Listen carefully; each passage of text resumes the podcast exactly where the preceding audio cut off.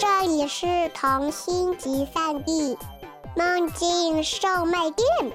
关注微信“混童话”，更多精彩等着你。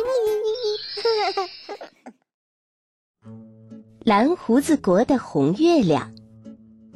蓝胡子国之所以叫蓝胡子国，全都因为国王引以为傲的大胡子。他的蓝胡子蓬松又茂密。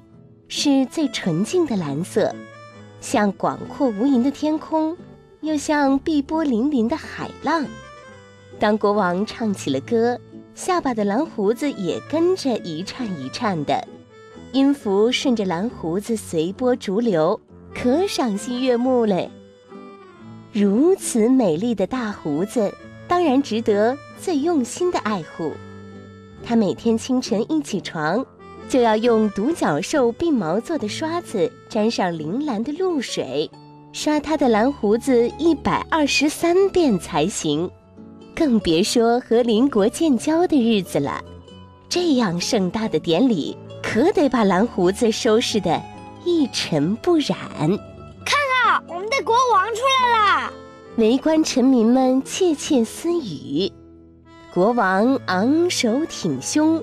特意把经过精心打理的蓝胡子翘得高高，阳光在蓝色的胡子上跳着舞，晃得人眼晕。向至高无上的蓝胡子致敬！蓝胡子国的臣民纷纷作揖，这是国王要求说的话。邻国的国王也现身了，他是一个矮个儿的小老头。蓝胡子国王在和他握手的时候，看着他光溜溜的下巴，心里呀骄傲极了。尊敬的蓝胡子国王，这次的礼物是雪莲酒，是用白莲花国最高雪山上的雪莲酿制而成，您可得尝尝。哈哈哈哈哈！好，让我们大宴天下，不醉不归。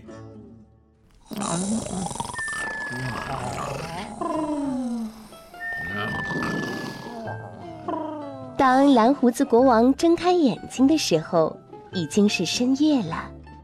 四周的呼噜声此起彼伏，所有的人都喝多了。他抬头看了看，咦，月亮竟然变成了红色的。他揉揉眼睛，难道？自己喝的太多了，不对，星星好像也不怎么对劲。原本安静的在天上眨眼睛的星星，全都像失了控，歪歪扭扭在黑幕绒布般的夜空上跳起了舞。蓝胡子国王感到很恐慌，他连忙摇醒了他的臣民们。却没一个人知道这是怎么了。第二天，第三天，情况仍然没有好转。第四天，下起了雨，哗啦啦的雨滴，竟然全都是雪莲酒的味道。雨停后，蓝胡子国开始酒气熏天，活像一个酿着的酒桶。路上横七竖八躺着醉倒的人，醒着的人们全都行色匆匆地戴着口罩，和我们这儿的雾霾天气一个样。日子一天天过去，这可愁坏了我们的蓝胡子国王。他决定动身去雪莲国寻找答案。经过长途跋涉。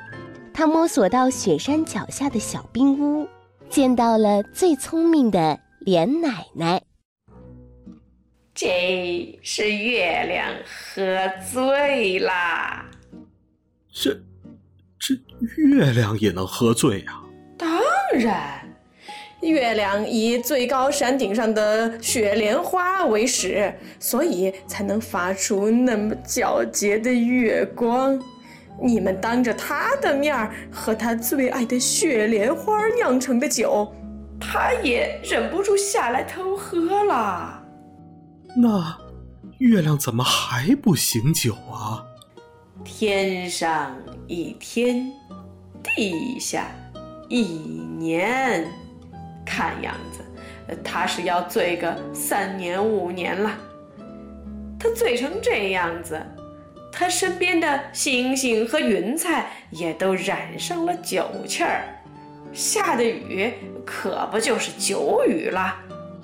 哎呀，这可怎么办呢？有什么办法能帮他醒酒吗？说起这宝贝，可不寻常啊！既像蓝天，又像海浪。找到这宝贝，擦拭月亮，月亮便和往常一个样。这样不寻常的宝贝。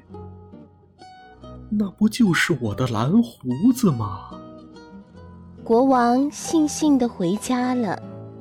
他一边摸着蓝胡子，一边往回走，心事重重。这时，一个孩子的哭声引起了他的注意。他上前：“孩子，你怎么了？” 爸爸忘记戴口罩上街。结果醉得迷迷糊糊的，走丢了。孩子呜咽呜咽地说。国王摸了摸孩子的头，心里打定了主意。酒气浓浓的夜，一轮血月高悬在夜幕中。蓝胡子国王对着镜子，拿起剃须刀，一口气把蓝胡子剃了个干净。胡子立刻变成了蓝色的云朵，穿过打开的窗子，向着月亮飞去了。神奇的事情发生了，月亮的红色渐渐褪去，天上的繁星也都老老实实的归位，就像什么都没发生过一样。和邻国会面的典礼又要到来了，蓝胡子国经过几次大雨的洗礼，已经一丝酒气都没有了。蓝胡子国王心里直打鼓，这是他第一次以光下巴的形象出现在公众面前。他觉得没有胡子的国王一点儿都不像国王了。他的脸红彤彤的。他感觉所有人都在嘲笑他。你知道，这种典礼上总是会有一些说真话的熊孩子出现的。哈哈哈哈！国王的胡子没有了，没有蓝胡子的国王还是蓝胡子国的国王吗？邻国的一个小孩直言不讳：“胡说！他的蓝胡子救了我们大家。”他是蓝胡子国真正的好国王。那天遇到的小孩据理力争，这些话都被蓝胡子国王一个字儿不漏的听见了。他瘪瘪嘴，但是没有哭。他的心里满满的都是温暖的颜色，和天上的月亮一个样。